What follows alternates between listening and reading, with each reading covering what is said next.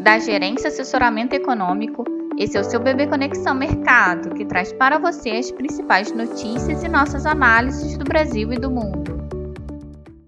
Sexta-feira, 1 de abril de 2022, eu sou Eli Francis e vou dar um panorama sobre os principais mercados.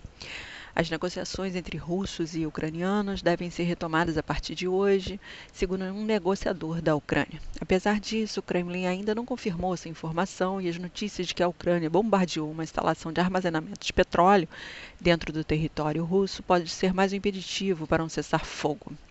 Vladimir Putin ameaçou cortar o fornecimento de gás a países não amigáveis a partir de hoje, caso as compras não sejam pagas em rublo russo. Os eventos relacionados à guerra devem perder um pouco da importância na sessão de hoje, que conta com a divulgação do relatório de empregos payroll dos Estados Unidos.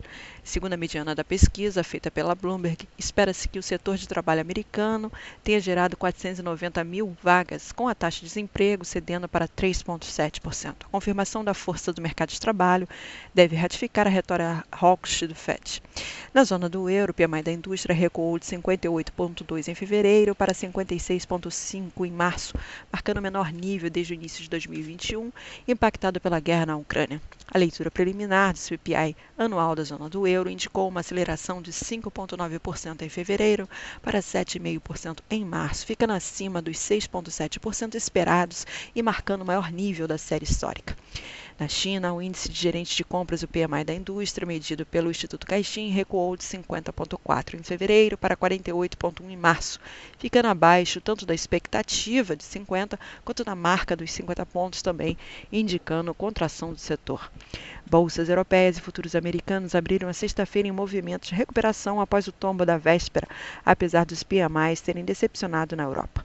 Para o dia, a perspectiva de um payroll robusto deve sustentar a alta tanto do dólar frente aos seus pares principais quanto as taxas dos treasuries, enquanto os investidores aguardam ansiosos por novos sinais que indicam qual será a dinâmica de correção da política monetária do Fed. Os indicadores fracos da China devem ajudar a manter o dólar em alta contra as moedas emergentes.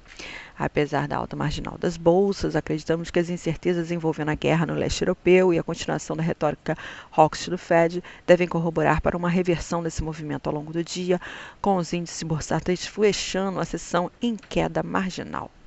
No Brasil, o governo recuou e manteve por mais 30 dias o corte de 25% do imposto sobre produtos industrializados. A ideia era ampliar essa redução para 33%, segundo prometeu o ministro da Economia Paulo Guedes, quer usar o excedente da arrecadação para cortar tributos. Em outra vertente, o governo avalia aumentar a contribuição social sobre o lucro líquido dos bancos para compensar a renúncia tributária com o refis do Simples, que o Congresso aprovou e o presidente vetou, mas depois o veto foi derrubado pelos parlamentares. A ideia é aumentar a CSLL dos bancos até o final de 2022 dos 20% para algo entre 21% e 23%. O aumento deve ser via medida provisória com noventena para aplicação. A saída encontrada pelo governo para bloquear despesas no orçamento de 2022 e enquadrar nos limites do teto de gastos este ano foi retirar recurso das emendas do relator. O volume caiu de 16,5 bilhões para 14,8 bilhões, dividido entre 14 órgãos do Poder Executivo. Da mesma forma, são essas emendas do relator que correm mais riscos de serem cortadas, caso o governo resolva dar aos funcionários públicos o reajuste linear de 5% a partir de julho, com um custo de 5 bilhões deste ano. Como as verbas reservadas no orçamento para aumentos de salário só chegam a 1,7 bilhão, seria necessário cortar outras despesas no valor de 3,3 bilhões. Na agenda do dia, a produção industrial de fevereiro deve apresentar um ligeiro crescimento, em grande parte pela base de comparação fraca do mês anterior. No mais, o segmento deve continuar absorvendo os efeitos negativos dos desajustes das cadeias de insumos sobre a produção, o que mantém as restrições de insumos e custos pressionados. As projeções vão de uma contração de 1,6% a um crescimento de 0,9%, com a mediana apontando uma alta de 0,4%. O IPCS de março subiu 1,35%, acelerando em relação à terceira quadricemana do mês, que foi de 0,94%, e após uma alta de 0,28% em fevereiro. O resultado superou a mediana das projeções que era de uma alta de 1,22%.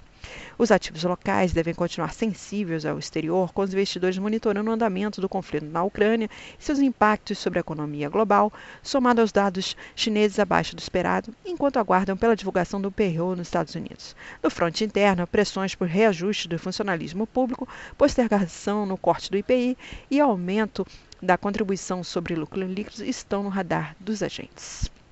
Apesar da aparente continuidade do fluxo e juros internos atrativos, esperamos uma sessão de ajuste para os negócios locais, refletindo a queda das commodities e patamares técnicos esticados, com a bolsa enfrentando a resistência no patamar de 120 830 mil pontos e o câmbio com suporte no 4,72. Assim, a bolsa deve embolsar parte dos ganhos recentes diante da queda das commodities, dados dos chineses mais fracos e possível aumento da CSLL para os bancos. O dólar deve se valorizar frente ao real, em linha com as demais moedas emergentes. E a curva de juros pode agregar prêmios de risco em sintonia com a expectativa de alta para o dólar e taxa dos treasuries, somadas incertezas fiscais domésticas. Por outro lado, a queda do petróleo pode adicionar volatilidade ao movimento. Bem, um bom dia a todos e bons negócios. Por fim, lembramos que essas informações refletem somente expectativas e por isso a instituição não se responsabiliza por eventuais perdas financeiras.